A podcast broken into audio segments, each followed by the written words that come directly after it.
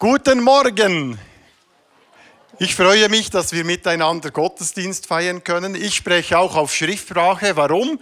Weil es gibt Menschen da, die verstehen kein Berndeutsch und ihnen hilft es, wenn wir während der Predigt, und das machen wir ja im ersten Gottesdienst jeweils auf Schriftsprache umstellen. Und das bringt uns eigentlich schon ein bisschen zum Thema. Wir haben äh, ja gehört von Sandra, wir werden als ganzes Team euch auf eine Reise mitnehmen, wo wir uns thematisch in der nächsten Zeit äh, investieren möchten. Und die Serie, die uns bevorsteht, die hat einen Namen und ihr seht es gleich auf der Leinwand. Die heißt, tada, Identität ohne auszugrenzen. Und wir werden jetzt dann gleich alle äh, so Statements abgeben oder hören wo diese Reise hingehen könnte. Und ich starte mit einem Spannungsfeld oder ich möchte so ein, ein Dilemma aufzeigen, was in diesem Titel, was da drin steckt. Identität ohne auszugrenzen. Und ich möchte das machen am Beispiel von mir. Also ich bin mir manchmal, äh, ich fühle mich auch nicht immer gut, wenn ich da im Zentrum bin, aber heute bei meinem Dilemma dreht es sich um mich. Das ist meine Identität. Und wenn ich so mir überlege, was mich ausmacht, dann gibt es ganz offensichtliche Sachen. Ich bin ein Mann. Ich bin 47 Jahre alt. Ein alt. Ich bin verheiratet. Wir haben Kinder. Ich bin Schweizer. Das gehört zu meiner Identität. Dann bin ich Pastor und natürlich bin ich noch viel anders. Ich habe Stärken, Schwächen, Neigungen und so weiter. Und das alles, ihr seht es da bei diesem gestrichelten kleinen Kreis, das macht mich aus, das ist Teil von meiner Identität. Und so definiere ich mich auch ein bisschen. Und wenn ich das mache, dann sage ich zugleich auch, dass es mich abgrenzt von einigem. Beispielsweise, werde ich nie in einer Frauenfußballmannschaft spielen können. Warum? Ich bin ein Mann. Ist ja logisch. Ich kann im Kino auch kein Kinderticket kaufen. Warum? Ich bin zu alt. Ich bin verheiratet, ich kann nicht Priester werden. Geht auch nicht. Traure ich jetzt auch nicht so nach. Ich bin Schweizer und mit dem das ist ein Privileg, aber ich kann jetzt nicht nach Australien gehen und sagen, ich wohne jetzt bei euch. So, so einfach geht das nicht. Also es grenzt mich ab, es gibt eine Landesgrenze, die bestimmt einiges. Dann kann ich auch als Pastor nicht einfach eine Lokomotive fahren habe die falsche Ausbildung und so weiter. Also ihr seht, es grenzt ab die eigene Identität. Und das ist auch gut so. Wir brauchen das. Das hilft uns zu orientieren, unseren Platz in der Gesellschaft zu finden und es gibt uns Sicherheit. Und genau das Gleiche, oder ich habe das noch so aufgeschrieben, meine persönliche Identität und Abgrenzung, das, das gehört zusammen. Und das ist auch nichts Schlechtes. Und das genau Gleiche passiert auch mit Gemeinschaften, mit Organisationen, auch mit Kirchen. Auch wir haben eine Identität, eine Vision, wir haben eine Kultur, wir haben Werte. Und weil wir das haben, grenzt uns das auch ab. Zum Beispiel von der reformierten Kirche.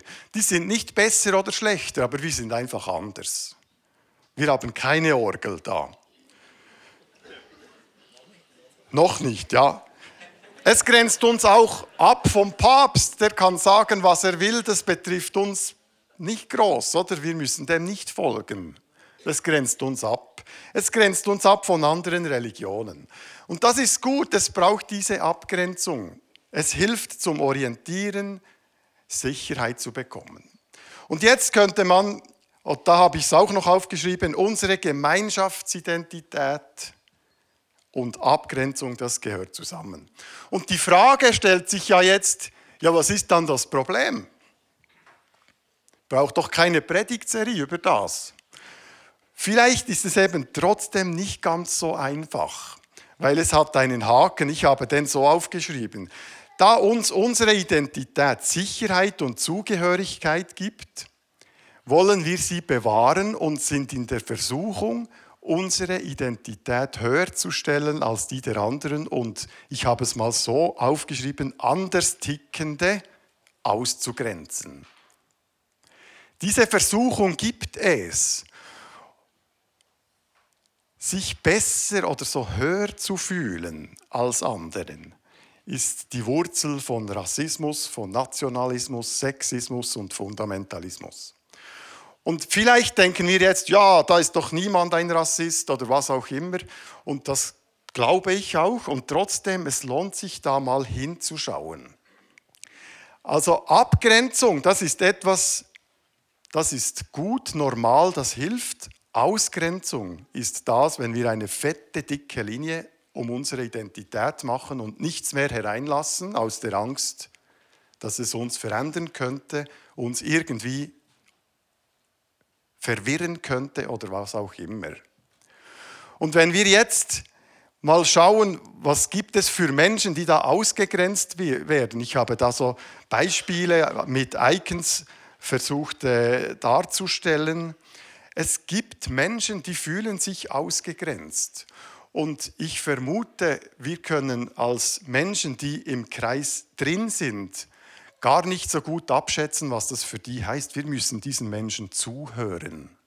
Und in dieser Predigtserie wollen wir das machen. Wir wollen hören aus biblischen Texten, was bedeutet es, wenn sich Menschen draußen fühlen. Und die zweite Frage, die wir uns stellen, ist, ja, wenn Jesus sagt, wer zu mir kommt, den werde ich nicht abweisen. Was bedeutet das für uns als Menschen, die wir eine eigene Identität haben? Und was bedeutet das für uns als Kirche? Und Matthias wird uns jetzt äh, mitnehmen auf diese Reise mit einer Geschichte und dann Urs, Sandra und Björn auch noch. Und so starten wir diese Serie.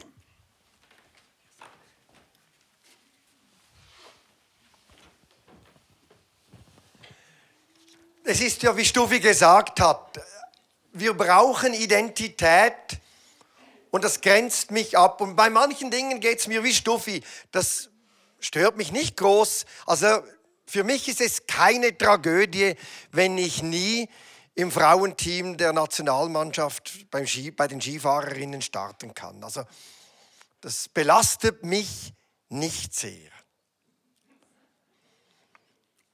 Ja, vielleicht ein wenig, aber nur ganz, ganz wenig. Aber Stuffi hat es angedeutet, das ist nur eine Seite. Ganz schnell kippt dann das wir und die anderen.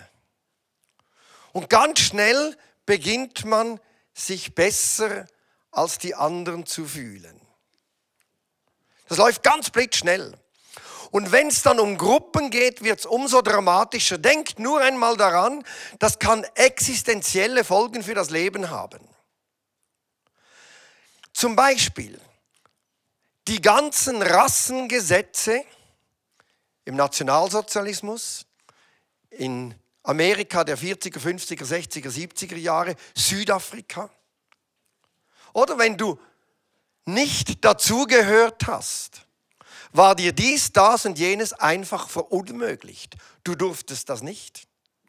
Du musstest den Bus hinten Platz nehmen, durftest das nicht, jenes nicht. Dann wird es dramatisch.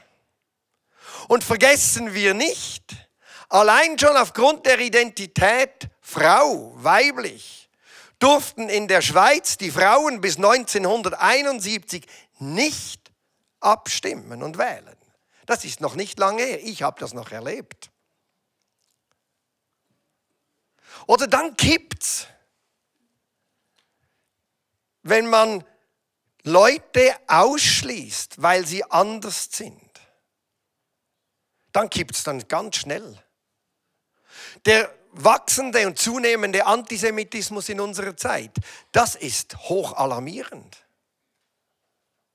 Das kommt schnell. Anders, falsch, weg.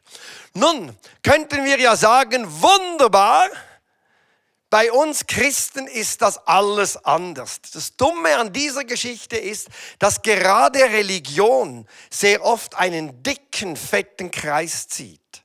Und man weiß ganz genau, wer drinnen und wer draußen ist. Und wer mitspielen darf und wer nicht. Da hatten und haben die Frauen bis heute einen schweren Stand. In vielen Kirchen ist es ganz unmöglich, einfach aufgrund des Geschlechts. Die Beziehung zwischen Kirche und homosexuell empfindenden Menschen ist eine, hätte fast gesagt, Kriminalgeschichte. Der Ausgrenzung, der Ablehnung, radikal. ist eine schuldbeladene Geschichte. Oder da hatte man die Identität, zack, das geht nicht mehr, das geht nicht. Und da kommen gleich von Anfang an Vorbehalte. Und dann denken wir, ja, so sind wir nicht mehr. Und so habe ich auch gedacht, ich bin nicht so. Da habe ich mir mal überlegt bei mir. Ich vermute, ich habe das noch, also das weiß ich, ich habe das noch nie hier drinnen gehört. Und ich habe das auch noch nie gesagt. Habt ihr schon jemals die Formulierung gebraucht, ein gläubiger Pfimi-Pastor? Wahrscheinlich nicht. Wir sagen einfach der Pastor von der Pimi oder die, Heil, die Offizierin von der Heilsarmee. Sobald es um die Landeskirchen geht,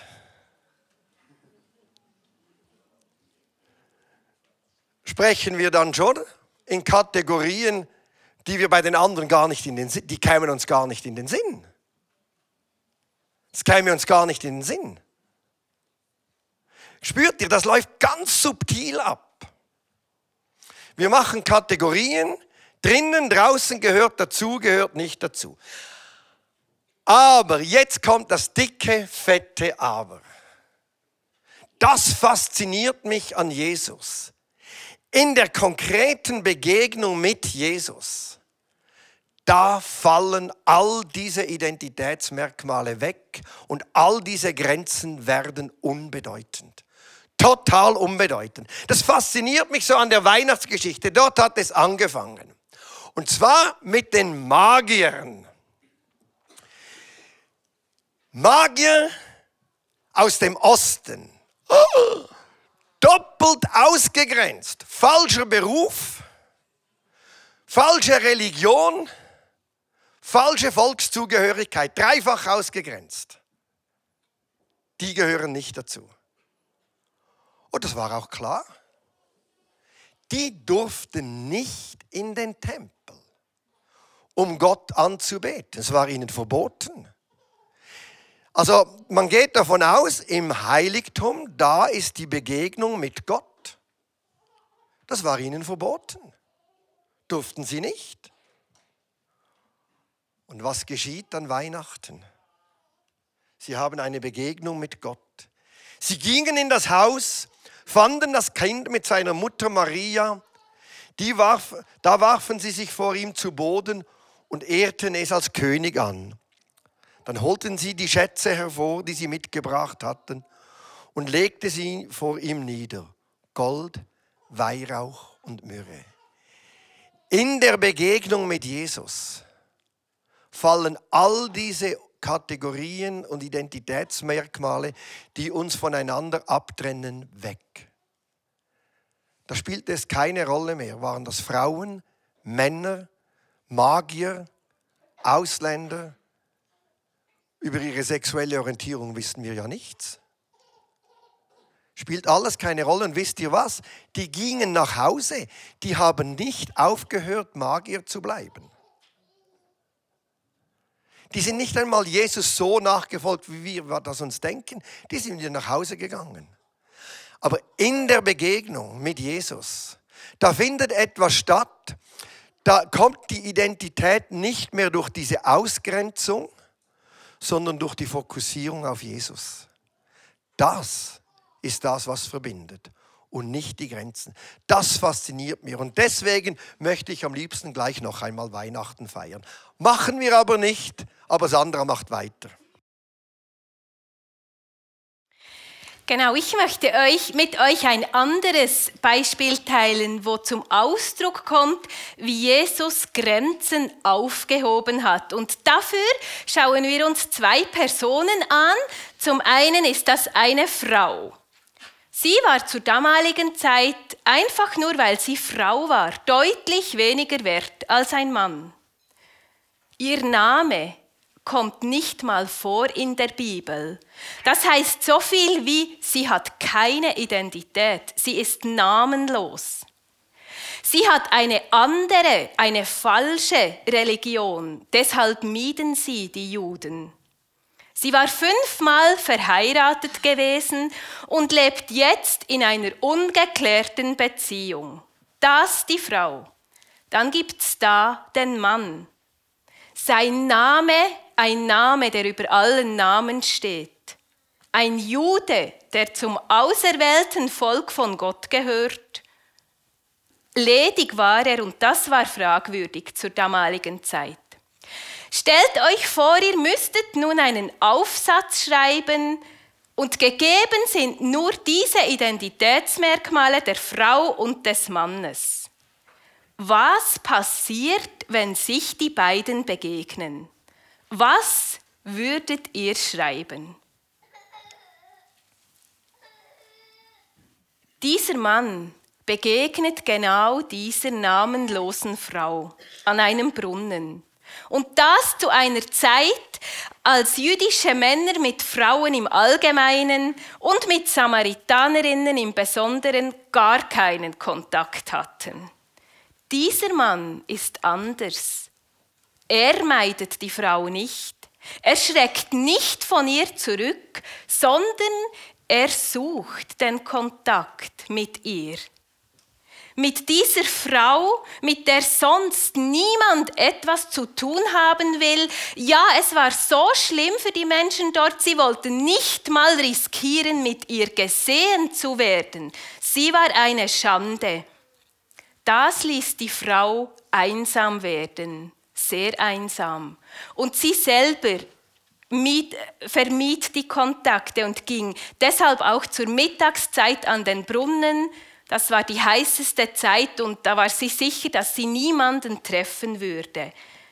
Und dann sitzt er da am Brunnen, dieser Mann, und er fängt an zu reden mit der Frau und bittet sie um Hilfe. Das war so außergewöhnlich und der Frau irgendwie gar nicht geheuer. Und sie betont im Gespräch alles, was sie voneinander trennt. Aber der Mann gibt nicht so schnell auf. Ganze siebenmal spricht er die Frau an und lässt nicht locker. Er konfrontiert sie mit ihrer Lebenswirklichkeit dass sie fünfmal verheiratet gewesen ist. Die, ihre Männer sind entweder verstorben oder die Ehen wurden getrennt und nun lebt sie mit einem Mann zusammen, der nicht ihr Mann ist. Sie lebt in einem nicht legalisierten Verhältnis mit ihm. Und genau das ist das große Thema in ihrem Leben. Und ich kann mir vorstellen, wie sie sich gefühlt haben muss, als da dieser Mann auf sie zukommt. Da kommt schon wieder einer, der mir wahrscheinlich gleich sagen wird, dass ich endlich meine Situation klären soll. Bestimmt folgt gleich eine Moralpredigt darüber, dass ich endlich aufhöre, im Konkubinat zu leben. Aber wisst ihr was? Nichts dergleichen kommen, nicht keine solchen Vorwürfe kommen aus dem Mund dieses Mannes. Er ist anders als die anderen. Er grenzt die Frau nicht aus aufgrund ihrer Identität und genau darin, weil er sie nicht ausgrenzt, erkennt sie in ihm den Retter. Dieser Mann ist Jesus. Das bewegt mich. Und als ich genau diese Szene kürzlich im Film Chosen gesehen habe, blieben meine Augen nicht trocken. Jesus geht so überraschend anders mit einer Frau um als alle anderen. Er grenzt sie nicht aus wegen ihrer Identität. Und das schien nicht nur mich zu berühren, sondern auch diese Frau damals, denn sie ging dann zurück in ihr Dorf und erzählte überall von dieser Begegnung. Gott selber ist es, der radikal anders mit, mit Frauen umging und in dieser Frau den Menschen sah, der wertvoll ist, der Wert hat und der Würde hat. Die Identitätsmerkmale der Frau blieben bestehen. Sie war eine Frau, sie hatte eine schwierige Biografie, aber all das ist kein Grund, dass Jesus ihr nicht begegnen kann. Indem Jesus so total anders mit dieser Frau umgegangen ist, hat sie erlebt, dass sie dazugehört. Sie merkt, dass bei Gott nicht das Geschlecht, nicht ihre Nationalität, nicht ihre religiöse Ausrichtung, nicht die Brüche in ihrer Biografie entscheidend sind, sondern die Begegnung mit Jesus. Das ist, was ihr Leben neu und lebenswert macht. In diesem Thema Identität ohne Ausgrenzung oder auszugrenzen berührt mich immer wieder diese Geschichte von Jesus, als er vor einer Menge stand wie wir hier. Und er sagte, das da hier sind meine Brüder, meine Mütter, meine Schwestern. Mit diesem Ansatz vergrößerte er das Familienverwandtschaftsmodell zu dieser Zeit und sagte, wer Gottes Wille tut, der ist mir mein Bruder, meine Schwester, meine Mutter. Finde ich unglaublich er sprengt dieses Denken von Verwandtschaft und Familie und macht etwas Unglaubliches. Ich denke da an meine Zeit, als ich frisch in Glauben war oder versuchte eigentlich mehr Anschluss zu finden in der Bewegung plus tun. Es war nämlich so, ich war nicht christlich aufgewachsen und hatte Berührung mit dieser Gemeinde. Und natürlich, man kannte sich, man äh, ging mit, man wurde eingeladen und so fing ich an, so anzudocken im Gottesdienst, irgendwo sonst. Und merkte, da ist eine Prägung da. Das ist eine Familie Gottes, eine Prägung und das ist völlig in Ordnung, dass die so sind und ich darf wie da sein, aber merkte innerlich, ich bin schon ein bisschen ein Gast. Kleines Beispiel. Wenn ich am Sonntagmorgen die Leute sah, dann sagte ich ihm, guten Tag, grüß dich, Höflichkeit, gesiezt habe ich. Und dann kam jemand und sagte, hey Björn, hier musst du das nicht machen. Hier kannst du du sagen. Und ich dachte, hä, das ist ja schon ein bisschen persönlich, dass man da fremden Leuten einfach du sagt. Dann sagt er, das ist normal, wir sind eine Familie Gottes. Und da merkte ich, oh okay, da gehört man wohl dazu. Aber innerlich, wenn Leute beteten, merkte ich, ich bin noch nicht so weit. Innerlich habe ich mich ein bisschen abgegrenzt gefühlt. Und das ist, war einfach mein Gefühl und Situation. Und was faszinierend an dieser Gemeinde war, sie gingen mit mir nicht als Gast um. Natürlich, wenn ich betete, haben sie sicher ein bisschen Fragen gestellt. Äh, wie, wie ist das und so. Aber sie haben mich nicht wegen der Leistung oder irgendwas irgendwie definiert, sondern sie haben gesagt, hey, da ist ein Interesse da, der gehört dazu und der darf mitmachen. Das bewegt mich bis heute noch, dass jemand, der nicht christlich aufgewachsen ist, nicht in die Gemeinde hineingeboren ist, doch dazugehört, ohne irgendwie eine Norm zu entsprechen oder irgendwie irgendwas. Das fasziniert mich wirklich an diesem Jesus bis heute, dass diese Aussage, auch mein Bild von Familie, Gottes Familie, von Identität, dass Menschen Anschluss finden, vergrößert.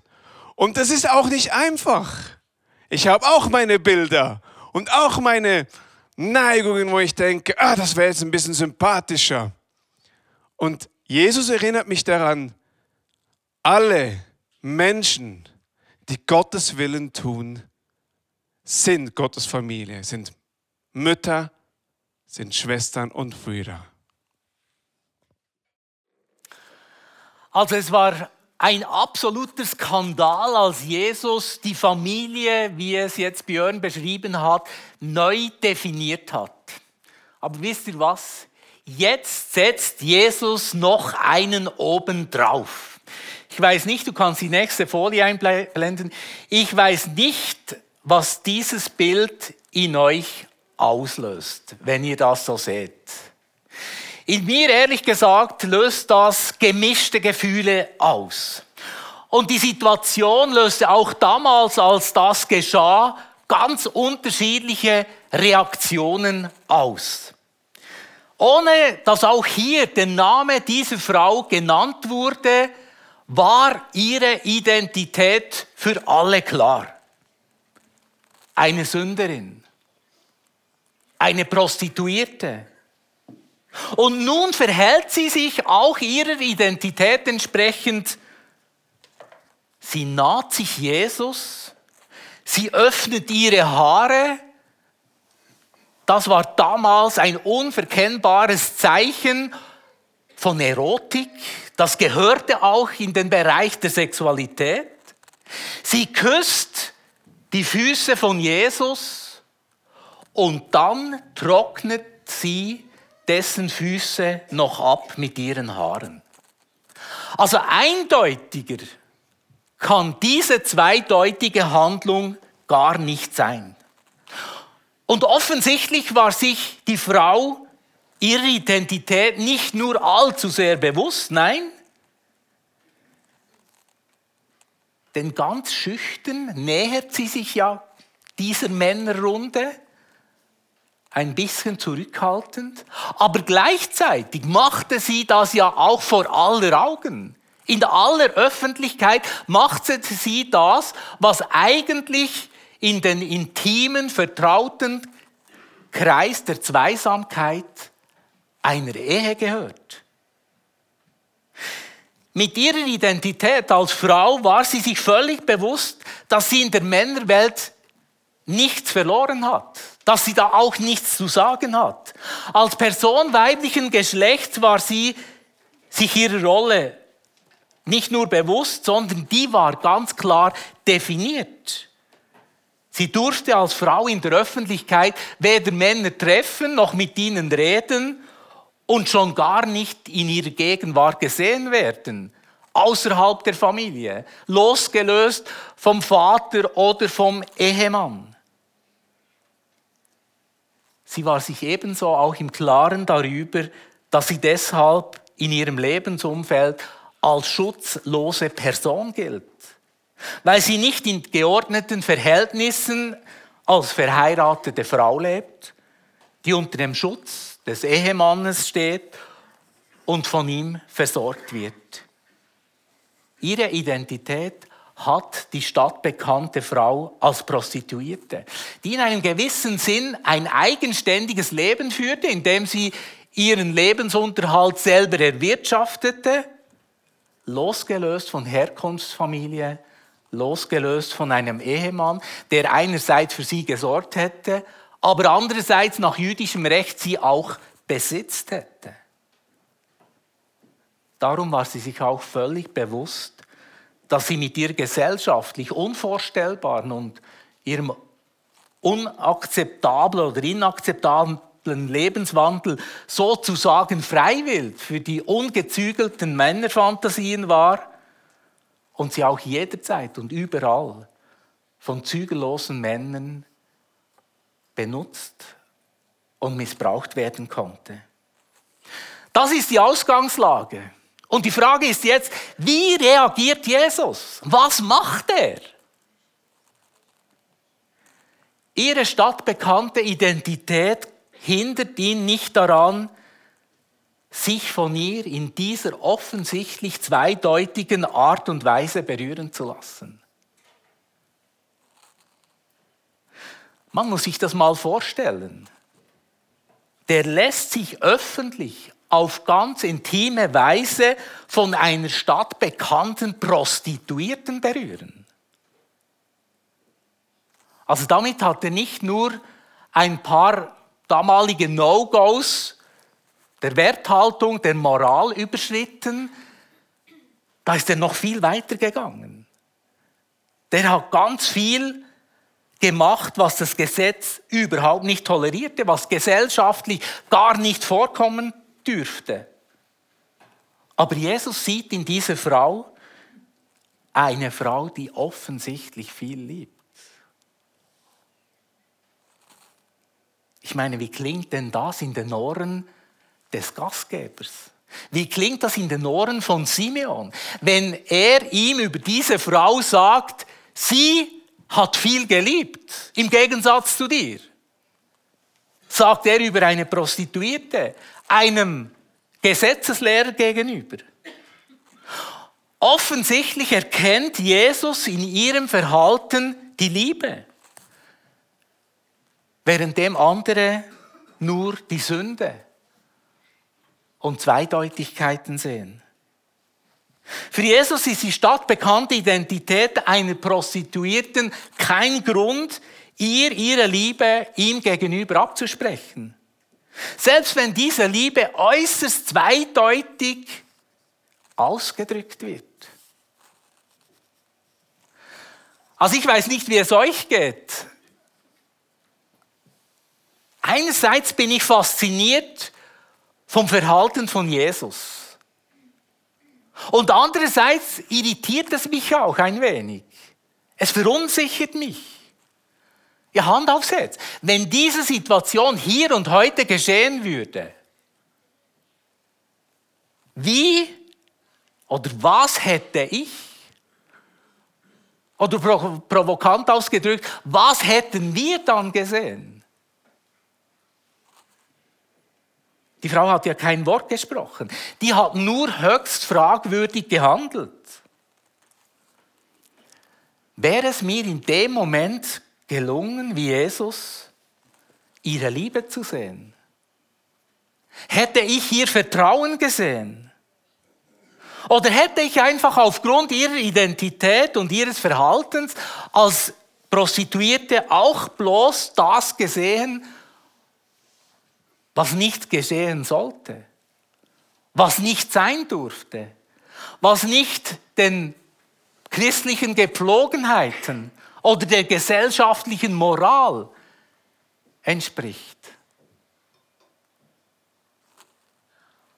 All diese Identitätsmerkmale, wie wir sie jetzt gehört haben, rund um die Magier, die Frau am Jakobsbrunnen oder die neue Identität von Familie oder die alte Identität von Familie, die normalerweise ausgrenzen, All das ist bei Jesus aufgehoben worden. Bei ihm spielt das alles keine Rolle mehr. Und ich glaube, theoretisch spüren wir etwas von dem und ist für uns das eine oder andere auch klar. Aber sehr wahrscheinlich geht es den meisten ab und zu so wie mir, wenn wir konkret in einer Situation sind sind wir zuweilen überfordert zu reagieren. Wissen wir in dem Moment nicht, wie wir das einordnen sollen und vor allem, wie wir damit umgehen sollen.